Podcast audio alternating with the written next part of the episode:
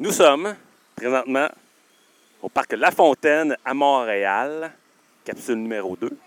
Collaborateur Jacob Racine, guide, aventurier, anecdotier d'aventure. Anecdotier de l'aventure, effectivement. Spécial. C'est spécial. Hein? Hein? Ça mange quoi en hiver, ça? C'est un nouveau mot qu'on a trouvé tantôt ensemble. Hein? un, un anecdotier, c'est quelqu'un qui récolte et qui raconte des anecdotes. Et puis moi, comme euh, je suis un genre de mélange entre la loi de Murphy, le capitaine Bonhomme et euh, Mike Horn, euh, il m'arrive tout le temps, tout le temps, tout le temps des aventures, des anecdotes que je raconte au retour de mes aventures. Donc, dans un sens, je suis un anecdotier de l'aventure. Puis comment qu'on crée ça, des anecdotes? Les anecdotes, comment on crée ça? C'est pas tellement compliqué, en fait. L'anecdote se crée en se mettant dans une situation où, normalement, on se mettrait pas. Genre, aller se pitcher au milieu de la mer en kayak de mer ou traverser la banquise de la James en hiver au mois de février en solitaire. Tous ces beaux moments-là font en sorte que, forcément, c'est un peu comme la, théorie de, quand tu échappes ta tranche de pain beurré, tombe toujours du côté beurré à terre. Mhm. Mais forcément, à un moment donné, quand tu te mets dans ces situations-là, il arrive des anecdotes. Et donc, ben, petit à petit, année après année, j'ai accumulé un bon paquet de bad luck qui sont devenus aujourd'hui mes anecdotes que je raconte. Fait que la sortie du livre bientôt. Oui, oui, oui, oui, oui, dans tous les cinémas près de chez vous. En fait, euh, on est ensemble aujourd'hui pour un peu parler de qu'est-ce que tu as vécu, de qu'est-ce que tu as réalisé aussi. Ouais. Puis il me vient à l'idée, en fait, une première question, juste pour qu'on développe un petit peu ce sujet. En fond, comment est apparu ton désir pour l'aventure? Mon désir de l'aventure, ça a commencé un peu comme tous les grands de ce monde. Tu sais que Ricardo a commencé à faire des recettes à 4 ans? Que, que, que Beethoven et Mozart composaient à 4 ans? Ben moi aussi à 4 ans. J'ai fait ma première expédition. Ce qui fait que euh, c'est de même que ça a commencé. Je suis parti de chez nous, tout seul, puis je suis allé dans le bois, 4 km. C'est peut-être être thématique à 4 ans, je me suis dit, je suis à 4 km. Puis, puis mes parents m'ont perdu, ils ont capoté, mais on avait un gros chien à l'époque qui, euh, qui avait un bon odorat. Il m'a sniffé jusqu'à mon spot, puis ils m'ont retrouvé de même. Donc c'était comme ça que ma première aventure s'est faite à l'âge de cadran dans Quand la forêt. Quand tu étais jeune, tu savais compter jusqu'à 4, puis tu puais. C'est ça? C'était à peu près ça. oui. C'est ton chien, retrouvé. C'est ça, dans le sens. oui, je- tu fais des liens, j'aime ça. on, on écoute. Ah On oui. te l'écoute. Ben oui. Ben, C'est intéressant. Oui, c'est même que tout a commencé, en fait. C'est vraiment de partir euh, Ouais. de. Tu peux. T'avais aucune idée de ce que t'allais. Non, non, non, non, vraiment, j'étais j'étais inquiète. là. Je suis parti, puis je me suis retrouvé un peu dans une situation où j'étais dans un fossé, puis j'arrivais plus à ressortir du fossé. Donc, euh, aventure, c'était ma première anecdote. Ok. Shit, j'y avais pas pensé. tu vois, j'étais pris dans un fossé. En partant à 4 ans, j'étais voué à ça. C'était un signe. Fait que l'explorateur Jacob né. Ouais, de là. Puis, petit à petit, avec les années, quand je vivais des frustrations, tu sais, ado, tu te le quittes, j'allais souvent dans le bois. Puis ça me grandait, ça me faisait du bien. Puis de, de me retrouver comme ça en nature, à- m'a toujours attiré. Tout le temps pour me regrander ou de faire un, une espèce de bilan ou dans une genre de- d'endroit plus zen où je me retrouvais. Puis je pense que avec les années, l'aventure est devenue le prétexte pour aller dans la forêt, aller en nature, puis me regrander dans le fond. Excellent. Et dans le fond, à partir de l'âge de 4 ans, dans le fond, c'est qu'est-ce que tu aurais réalisé de l'âge de 4 ans à aujourd'hui? C'est quoi tes Euh, réalisations? Faut pas partir trop loin de chez soi au départ. Ça, tu reviens plus vite, c'est plus facile de se retrouver. Puis, euh, je dirais, en fait, c'est oui, je dirais ça. Je dirais que l'aventure se fait, et c'est fait dans, dans ma vie, à coup de, de- de petites escapades de plus en plus loin de chez moi, de plus en plus intenses, de plus en plus impliquantes, de plus en plus engageantes, de plus en plus techniques, qui a fait en sorte que autant au départ, je peux faire des petits trucs tout simples, un week-end de canoë camping, qu'aujourd'hui, euh, ben, il y a deux ans, en fait, je traversais le Québec en ski de Montréal à Coudjouac en hiver. Fait que tout ça, petite expérience par petite expérience, étape par étape, ça m'a amené à faire des plus en plus des gros trucs. Puis tu sais, l'aventure, là, ben, tu le sais, hein, c'est une drogue dure, ça. Une fois que tu commences, tu n'es plus capable d'arrêter. Aussitôt que tu y goûtes un peu, tu en veux plus, tu en veux plus, tu vas aller plus loin, tu vas aller plus haut, tu vas aller plus fret. tu sais, C'est tout le temps ça. Fait que là, je suis addict. C'est- c'est- Je suis accro. Tu peux plus arrêter. Ah non, non, non, je suis pas C'est capable. pire que l'héroïne. Ah, c'est pire que l'héroïne. Moi, ça fait pas Puis ça mal. coûte le même prix. Ben, en fait, ça fait aussi mal. Oui, ça fait aussi mal. C'est à peu près dans les mêmes ranges de prix. Calique. Ça coûte aussi cher. Ça coûte aussi cher. Tu as fait quand même des réalisations. Oui. Et puis, euh, en fait, dans certaines de tes réalisations, on en a eu plusieurs. Oui. Euh, dans le fond, c'est comment tu as réussi justement en, partant un peu de, de- n'importe quoi ou du début à arriver à un rêve ou, euh, dans le fond, à imager en fait, puis à réaliser un rêve que tu avais. Euh, dans le fond, où est-ce que ça a commencé? C'est où que tu as le déclic de dire, hey, ça, j'ai envie de le réaliser? Et comment tu es arrivé aussi à la réalisation de tout ça? C'est une bonne question. Je suis. euh, Ça s'est pas fait rapidement, puis ça n'a pas nécessairement été simple, en fait. J'ai fait beaucoup de détours pour en arriver là. Comme probablement beaucoup de gens qui ont des passions. Au début, tu as l'impression que c'est juste un, hobby, un passe-temps, puis tu essaies de te concentrer sur des trucs plus sérieux, de, des, des- une vraie façon de vivre, euh, rentrer dans le rang, tout ça. Puis j'ai essayé ça, puis ça fonctionnait jamais. Puis à un moment donné, il a fallu que je l'assume, ça, cet aspect-là de moi, de, de, de- de voir, qui- un aspect de moi qui, qui cherche toujours à, à me mettre un peu en déséquilibre, à me challenger, à me mettre dans des situations qui ne sont pas nécessairement évidentes, puis qui me permettent, autant sur le plan intellectuel que physique ou émotif, de qui me permettent de, de me dépasser, puis de relever des défis, de relever des situations, euh, de, de- de devoir décortiquer des situations complexes pour pouvoir résoudre des problématiques X ou Y, soit d'orientation ou de, gestion de froid ou de nourriture.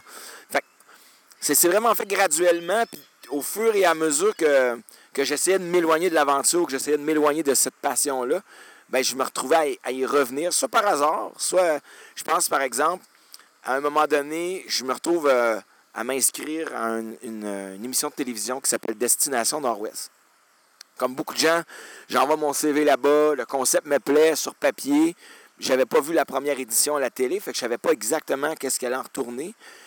Mais en même temps, je me disais, Colin, de revivre ce que nos ancêtres vivaient à l'époque de 1793, tu sais, la bouffe, l'équipement, tout Super ça. expérience. C'était une hein. super expérience.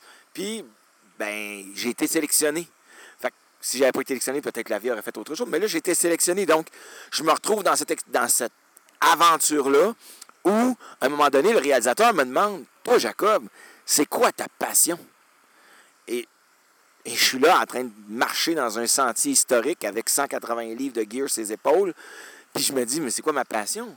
Puis je réalise à ce moment-là, qu'en lui racontant, que ma passion, c'était ça. Vivre des aventures puis les raconter. Fait que chaque aventure que je fais devient le prétexte à vivre des anecdotes pour revenir et les raconter.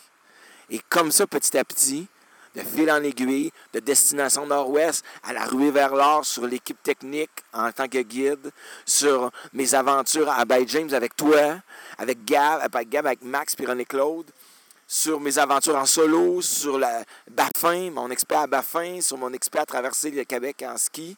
Bien, tout ça a amené, dans le fond, à ce, ce rêve-là, qui au début, j'arrivais pas à le nommer, mais qui était là. Et ça, il- tout- toutes ces, ces étapes-là m'ont permis de, de concrétiser ce rêve-là, puis de le rendre tangible à force de sortir, puis à force de m'expérimenter. Dans le fond, ton rêve, un peu, c'est toujours être sur la découverte, Oui, de franchir des nouvelles étapes, des nouveaux aller vers de nouveaux horizons. exact. Oui, de toujours m'amener dans une zone de déséquilibre pour retrouver l'équilibre. C'est vraiment ça. Puis, comment tu pourrais décrire, en fond, la manière euh, qui t'amène toujours à te pousser plus loin? C'est quoi qui te garde en vie puis qui te dit, hey, je veux encore le faire, puis je veux encore aller plus loin à chaque fois? ce qui me pousse à continuer et à toujours en faire plus. Je pense que c'est le.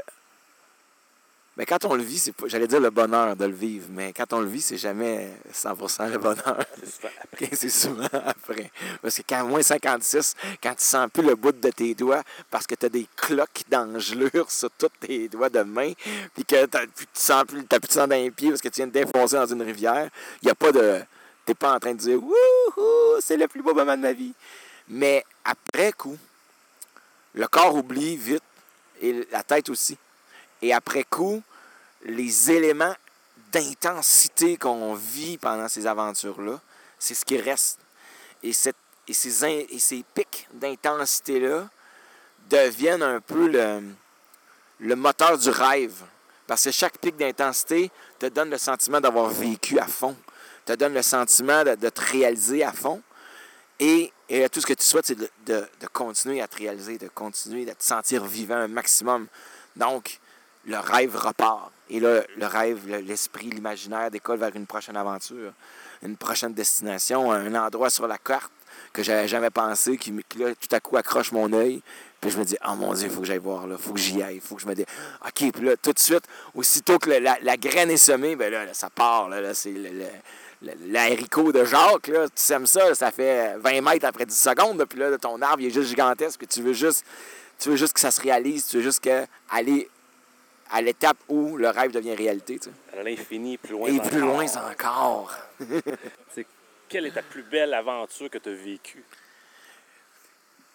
chaque aventure a forcément tu sais, quelque chose d'extraordinaire, quelque chose de spécial. Puis, mais je pense que s'il y en a une que, que, que je te raconte, c'est, c'est celle qui peut-être a, a fait, a lié toutes les aventures, puis a, m'a fait prendre conscience de, ce que j'étais réellement. Puis c'est celle où je suis allé en terre de Baffin en hiver, en 2011, 2012, au printemps 2012, avril 2012. Je traverse le parc Ayutuk en terre de Baffin. Je suis avec un gars que je connais pas, qui s'appelle Bruno Pierre Couture, qui va devenir un bon ami, mais à ce moment-là, il est un inconnu. Et, et là, tout arrive.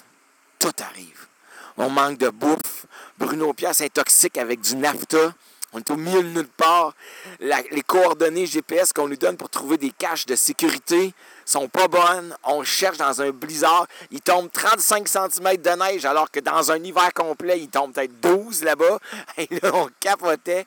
On s'est retrouvé à suivre des traces d'ours polaires. À un moment donné, on est perdu dans le blizzard. BP pogne son bord, Bruno Pierre pogne son bord. Je pogne le mien pour essayer de trouver les barils qui allaient nous sauver la vie quand moi j'arrive dans les coordonnées, avec les coordonnées que j'avais, j'arrive sur le site, je trouve un des barils qui a été déchiqueté par un ours polaire. Dans ma tête, je me dis juste comme ça, peut juste m'arriver, man. Ça c'est qu'à moi que ça arrive ces cassins-là. Ça se peut pas. J'ai une carte, j'ai une boussole, il y a un blizzard, c'est impossible que je tombe dessus. Ce baril-là, c'est impossible. Mais non, je le trouve. Mais il a été déchiqueté par un ours, puis vidé par un ours, tu sais. Ah, man, quand je suis revenu avec Bruno Pierre, lui avait réussi à trouver le le- de son côté. Avait revenu avec du nafta, avec des barres de chocolat, puis notre calvaire avait, prenait fin en quelque sorte, mais pendant quatre jours, on savait pas si on allait se faire évacuer ou si on allait sortir de là vivant. là. C'était comme. Puis on était au milieu de nulle part, puis il faisait moins 45. C'était. C'était ça. C'était, c'était l'aventure où, à ce moment-là, j'ai réalisé à quel point je me sentais vivant. Et c'est là où j'ai parlé à Bruno Pierre pour la première fois de mon idée de traverser le Québec en ski. Puis l'idée de traverser le Québec en ski, de, créer le projet Caribou, a été la graine, si on veut, d'assumer tout ce que je suis par rapport à l'aventure, par rapport à, à l'expédition, par rapport à l'anecdote. Tout ça a fait en sorte que cette aventure était tellement grosse, tellement démesurée, que je pouvais pas juste faire comme ouais non c'est un hobby. C'est plus juste un hobby. Ça fait partie de moi. C'est. Faut que je l'assume. Oui, c'est ma passion. Puis je peux plus juste faire comme si ouais non c'est pas grave. Non, c'est plus pas grave, c'est grave. C'est ça. Puis maintenant, m'imaginer vivre sans ça, j'en suis complètement incapable. Complètement incapable. Une aventure en amène une autre.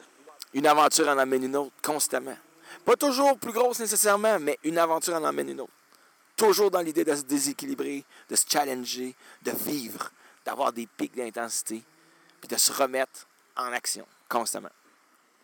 J'aimerais ça que tu euh, démystifies ou que tu puisses faire découvrir quelque chose que tu as vécu ou euh, quelque chose que tu as appris, en fait, euh, pour nos auditeurs. J'aimerais partager deux choses avec tes auditeurs, Gabriel. La première chose, c'est que avec les années, j'ai découvert que la- le corps humain est une machine exceptionnelle pour gérer le froid. Avoir peur du froid, à mon sens, aujourd'hui avec ce que je connais, ça se peut pas. Parce que le corps humain est tellement bien rodé que lorsque on se retrouve dans une situation où, par exemple, on est en hiver et on enlève notre manteau, la sensation de froid n'apparaît qu'au bout de cinq minutes. Les cinq premières minutes, ton corps, là, il est juste en mode expansion de chaleur. Et ce qui veut dire qu'on peut enlever des bas l'hiver, être nu-pied l'hiver, changer des bas mouillés pour des bas secs, changer des bottes. On peut aller aux toilettes l'hiver, se mettre les fesses à l'air. le froid n'est ressenti que plus tard, que quelques minutes plus tard. D'avoir peur quand on est mouillé, d'enlever son manteau en se disant Ah, je froid, c'est une erreur. Au contraire, il faut comprendre comment notre machine fonctionne, puis l'assumer, puis arrêter d'avoir peur du froid. Le froid, là, c'est un élément comme le soleil en est un, comme l'eau en est un. Puis le corps est adapté à cet élément-là. Il faut juste l'assumer, ça. Puis là, la deuxième chose que j'aimerais partager avec tes auditeurs, c'est le mythe. Ceux et celles qui ont déjà fait du camping d'hiver me disent parfois Ah, je vais mettre mon linge humide dans le fond de mon sac de couchage. Il va sécher cette nuit. Ça ne sèche pas. Mais... Hein? Ça ne sèche pas. On ne produit pas assez de chaleur au niveau des pieds pour que ça sèche. Puis notre corps, durant la nuit, produit environ un litre et demi d'humidité. Fait que ça ne sèche pas. Ne mettez pas vos affaires avec espoir que ça va sécher. Il va être chaud, mais il ne sera pas sec. Voilà ce que je voulais partager avec tes auditeurs sur les mythes du camping d'hiver. Jacob Racine, guide, aventurier, anecdotier d'aventure. ça fait vraiment un plaisir, comme à chaque fois. Comme à chaque fois, Gabriel. Merci beaucoup. Merci à toi. Yes. Veuillez noter que maintenant, les capsules Aventure illimitées sont disponibles sur Balado Diffusion de iTunes.